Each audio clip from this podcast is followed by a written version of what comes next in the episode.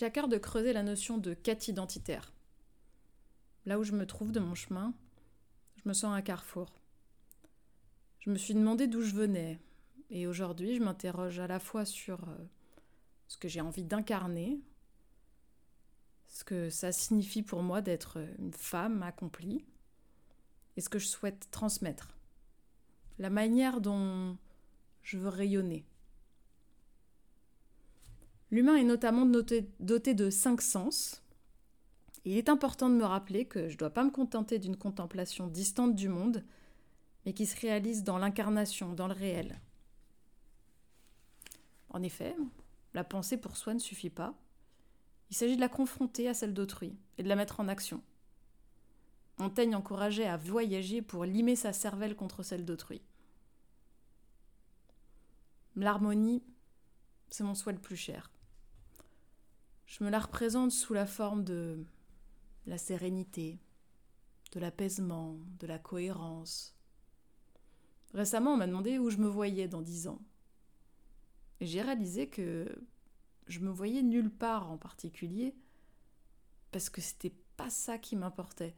Ce que je visualisais avant tout, c'était de me sentir en accord avec moi-même, aligné, avec un sentiment de plénitude, de quiétude, d'accomplissement, de sérénité, en somme, d'harmonie. Quand je me suis demandé d'où je venais, je me suis par exemple penchée sur mes origines. J'entends par là ma lignée biologique. Comme l'écrivait Gogol, on peut également s'apparenter par le cœur et non par le sang. C'est ainsi que j'ai choisi, en conscience, de me lier à mes amis. Dans ma construction intellectuelle, peut-être que ça peut paraître étrange, j'ai le sentiment d'avoir été en partie façonné par les écrits de celles et ceux qui m'ont tellement touché que j'ai eu l'impression qu'ils ont eu autant d'impact que les expériences que j'ai réellement vécues. Je pense à Nietzsche, à Louis-André Salomé, Proust, Sartre, Camus et Zola en premier lieu. Je continue, sur le chemin qu'ils ont tracé, à faire vivre une sagesse formulée parfois il y a bien longtemps, bien avant que je sois née. Tout comme des étoiles, pourtant mortes depuis longtemps, continuent de briller à nos yeux. Parce que on continue à percevoir leur lumière. Les anciens seraient alors les étoiles du ciel, comme des guides dont la lumière qu'ils ont transmise, transmise continue à briller pour leurs successeurs. Reconnaître ces guides en tant qu'orientation de ma vie me permet de mettre mes pas dans les leurs et de me relier à eux. À titre individuel, on se raconte sa propre histoire, sa légende personnelle. D'un point de vue historique, le plus juste, ce serait certainement d'ancrer mes racines là où mon arbre généalogique remonte. Dans les terres vosgiennes, où mes ancêtres maternels étaient paysans, et dans les terres landaises, où mes ancêtres paternels étaient charrons-forgerons. De chaque côté, dans le même village, jusqu'au XVIIe siècle, signe d'un enracinement profond. Je peux aussi considérer que mon histoire, elle commence par la rencontre de mes parents, à l'occasion d'un voyage en Amérique du Sud. Premier d'une longue série de voyages routards aux quatre coins du monde, auxquels je participerai par la suite. Du côté de ma mère, nos origines se trouvent dans le Tyrol autrichien, expliquant par là sans doute mes caractéristiques physiques.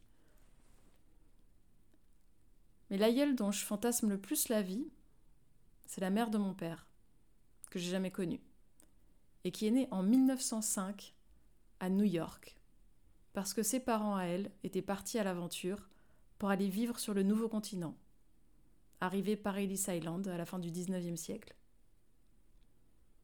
Alors voilà, mon histoire, j'ai choisi de la faire commencer par ses pionniers, ces ancêtres atypiques de mon histoire.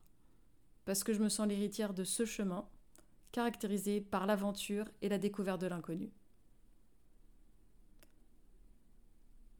J'ai réfléchi à ce que j'ai envie d'incarner, qui j'aspire à être, quelle honnête femme je vise à devenir. Depuis plusieurs mois, au fur et à mesure que je me définis au cours de mes expériences de vie, je cherche à savoir qui je suis, vraiment, au plus profond de moi-même, et à trouver ma place. C'est une quête qui génère de la souffrance parce que certains choix impliquent le rejet de ce que mes parents ont pu inculquer. Et ça crée un sentiment de culpabilité, presque d'ingratitude. Depuis quelques mois, cette reconstruction de mon identité, à mon image, elle se cristallise à des occasions qui peuvent paraître anodines. Par exemple, lors d'interventions publiques sur l'éthique et la technologie, on me demande systématiquement, et à mon grand désespoir, mon titre, et parfois même ma biographie, me jetant ainsi, avec une demande banale, dans des abîmes de questions existentielles. J'aimerais tellement pouvoir être introduite dans une émission par un sobre euh, Bonsoir, ce soir nous recevons Stéphanie Leger, professeure de philosophie à l'Université de Paris et auteur du livre Comment l'esprit critique vient aux enfants. Alors malheureusement pour moi, je suis pas reconnue par une validation qui viendrait d'extérieur et me faciliterait la tâche. Mes idées viennent simplement de mon parcours et de mes réflexions, c'est tout. Alors je me sens pas du tout légitime. Même et peut-être surtout à mes propres yeux. J'ai récemment trouvé un sens à ma quête de vérité dont je savais pas quoi faire jusque-là. Cet insatiable besoin de comprendre a trouvé une voie apaisée pour se canaliser et concentrer mes efforts au service d'une recherche intérieure qui me permet progressivement de devenir moi-même. J'ai réalisé que le premier, le premier obstacle, le principal obstacle auquel je me confonde pour devenir qui je suis, bah, c'est de m'y autoriser de moi-même. De m'autoriser à devenir une intellectuelle qui pense le monde et partage ses réflexions si c'est ce qui bout en moi. Même si aujourd'hui, euh, bah, je l'assume pas parce que ça me paraît terriblement prétentieux. En dehors de l'absence de diplôme ou de poste qui faciliterait ma posture, les femmes sont peu entendues comme expertes. Encore moins dans les nouvelles technologies et encore moins celles de pointe. C'est difficile d'incarner quelque chose qu'on ne se figure pas.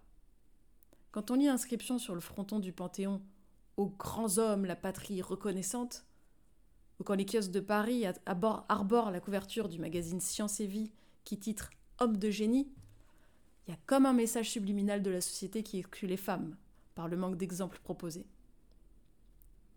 Personne dans mon entourage proche n'a tracé de chemin de femme intellectuelle avant moi. Les exemples dans les magazines et les livres d'histoire, ils sont si peu nombreux qu'il est très difficile de concevoir quoi que ce soit, que ce soit une possibilité pour moi. En écrivant ces lignes, j'ai réalisé que c'est peut-être là que réside une partie de la solution. De trouver des mentors femmes dont l'exemplarité m'encourage. Une citation attribuée à Jim Rohn et qui revient régulièrement sur les réseaux sociaux énonce que vous représentez la moyenne des cinq personnes que vous fréquentez le plus souvent. Et de même que la gravitation participe à la formation d'une étoile, c'est peut-être en me rapprochant de personnes qui m'inspirent que je pourrai renaître et incarner qui je souhaite devenir. Parmi les épreuves que j'ai traversées ces dernières années, certains moments ont été douloureux à vivre, mais je suis heureuse d'avoir su les surmonter en y gagnant de la clairvoyance par rapport à moi-même. Je me suis rendu compte que depuis des années, ce qui provoquait chez moi un inconfort permanent, le sentiment de ne pas être à ma place, provenait du fait que j'évoluais dans des environnements qui ne respectaient pas les valeurs qui sont indispensables à mon équilibre. Les étoiles percent l'obscurité, comme des phares projetés sur la nuit de l'inconscient. En élucidant les forces inconscientes qui m'animent pour me comprendre, m'extraire du domaine des apparences, et enfin devenir moi-même, J'espère passer des ténèbres à la lumière. Ces épreuves m'ont éclairé.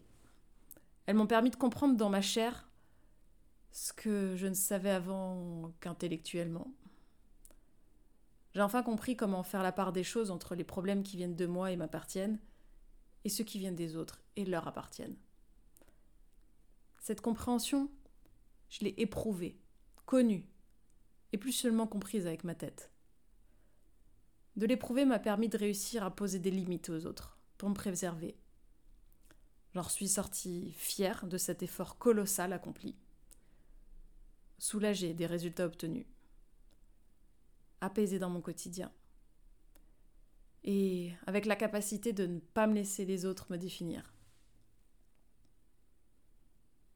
Dans le monde physique, c'est l'attirance réciproque de tous les éléments de l'univers qui en assure la cohésion. La gravitation régit le mouvement et l'équilibre de la matière. La gravité représente la force de cohésion sur laquelle les matériaux vivants ne manqueraient pas de se disjoindre.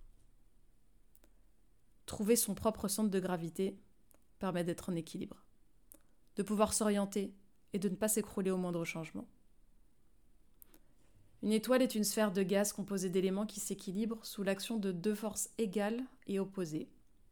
La force de gravité, qui la comprime, et la force de rayonnement, produite par les réactions nucléaires en son sein, qui tentent de la faire éclater.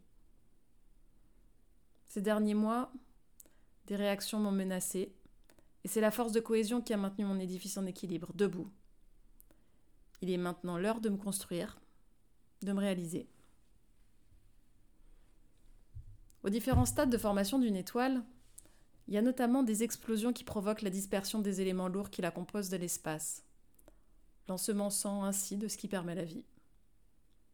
C'est de cette manière que la quasi-totalité des éléments qui composent les êtres vivants, la planète Terre et tous les autres corps du système solaire provient d'atomes forgés dans les étoiles. Nous sommes donc toutes et tous constitués d'éléments créés dans des étoiles il y a plus de 4 milliards et demi d'années. Je savoure la beauté poétique de se représenter comme des poussières d'étoiles, mais aussi entrevoir la portée spirituelle que ça implique. Et l'université, l'universalité que ça représente entre tous les humains. En accédant à la compréhension de nous-mêmes, on accède à la fois à ce qui nous dépasse et nous relie tous à notre humanité. Tant d'autres comme nous sont passés par le même chemin. Ce cheminement si personnel que seule l'expérience sait le révéler. Seule l'expérience, mère du véritable savoir, permet la connaissance profonde des choses. Depuis des millénaires avant moi, aujourd'hui encore et demain j'espère après moi, c'est le même besoin de sens à sa vie qui nous guide tous dans notre quête de la connaissance. De même que les étoiles peuvent nous sembler identiques vues de loin depuis la Terre, mais sont en réalité différentes les unes des autres. En même temps d'être uniques en tant qu'être humain, nous sommes à la fois tous profondément égaux dans notre humanité. Quand on se penche sur ce qui guide notre vie, on peut rapidement se retrouver en territoire religieux ou en tout cas spirituel. Je parle pas de là de la recherche d'un objectif, ce qu'on se fixerait, mais véritablement du sens qu'on donne à sa vie. Consciemment ou pas d'ailleurs. J'ai eu beaucoup de mal à comprendre ce qu'on pouvait entendre par le mot spiritualité, étant donné que, personnellement, j'estime que Dieu n'existe pas. Convaincu que je suis que notre vie n'a pas de sens a priori. Je préfère m'interroger au-delà d'une intentionnalité, d'un dessin intelligent supposé, dont la réponse est à mon goût trop souvent religieuse et auquel je ne crois pas. Je suis plus à l'aise avec l'idée de se demander et maintenant qu'on est là, qu'est-ce qu'on fait? Question à laquelle j'ai une réponse existentialiste, nous incombant la responsabilité de donner un sens à notre vie. La foi en quelque chose permet de maintenir le cap.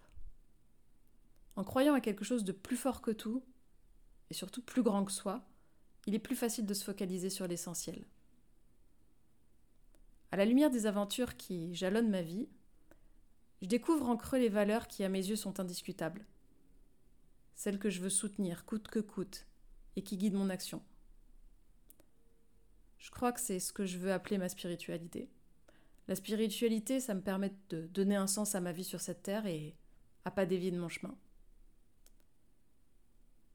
À Auroville, en Inde, une personne m'avait expliqué comment, selon elle, l'aura rayonne. Elle m'avait expliqué que toute personne dégage quelque chose qui produit une forte ou une faible impression sur les autres. Certaines personnes produisent une impression quand elles rentrent dans une pièce. D'autres, plus rares, sur leurs contemporains, au-delà des frontières. Comme dans son, exemple Barack Obama, qui venait d'être élu au président des États-Unis à l'époque de notre conversation. Et d'autres, exceptionnels, qui continuent de rayonner au travers des siècles, à l'instar de Jésus. Qu'on le considère comme de l'aura ou non, nous rayonnons autour de nous, dans le sens où notre présence, notre attitude, nos paroles, nos actions ont un impact sur les autres. Dans nos vies professionnelles, familiales, amicales, associatives ou politiques, c'est une grande responsabilité de maîtriser la manière dont on rayonne sur les autres. Que nous en ayons conscience ou non, nous rayonnons tous sur ceux autour de nous. Nous avons un impact quoi que nous fassions. Certains se laissent aller à toujours se plaindre et à déverser leur aigreur à la première occasion dans les transports en commun, autour de la machine à café, au comptoir du bar, à la maison. C'est un rayonnement négatif. Les jours où on est heureux et qu'on rayonne de bonheur, au contraire, on parsème, de bon cœur des sourires sur notre chemin. On exprime plus volontiers notre gratitude à une personne qui nous rend un service, même si c'est son travail. On va insuffler de l'espoir et des encouragements à ceux qui hésitent. On va s'autoriser une remarque bienveillante avec l'idée de faire grandir l'autre. Et surtout, on va, par notre exemple, porter haut nos valeurs. La lumière des étoiles nous arrive alors, même qu'elles peuvent être déjà mortes. À notre tour de transmettre la lumière, de la perpétuer. Mon idéal de fabonnette que je vise à devenir, c'est d'irradier des ondes positives vers les autres, comme des petits rayons de soleil qui montrent la lumière vers un chemin où la vérité, l'esprit critique et l'espoir prennent le dessus. J'aspire à être déterminée, curieuse, pionnière, critique, attentive aux autres, encourageante, sereine, digne, courageuse, audacieuse, persévérante, humble, intègre, sensible, visionnaire, gentille, reconnaissante, et par-dessus tout, à assumer qui je suis. Pour moi, ce serait être une belle personne, quelqu'un de bien. Voilà mon guide pour trouver mon chemin dans l'obscurité. C'est de cette manière que je souhaiterais rayonner. Ces dernières années, je me suis mariée, je suis devenue maman, j'ai changé quatre fois de travail et plus de fois de maison. Mais surtout, j'ai acquis un début de sérénité, commencé à comprendre qui je suis et découvert la capacité de trouver en moi comment m'épanouir et devenir qui je veux être. J'ai été aidée pour lever la tête vers le ciel et découvrir l'étoile qui éclaire mon chemin pour me révéler à moi-même. C'est le plus beau cadeau qui m'ait été fait. Et je veux continuer inlassablement cette quête et permettre un jour à mon tour à celles et ceux qui souhaitent y travailler de les aider à découvrir qui ils ont envie d'incarner.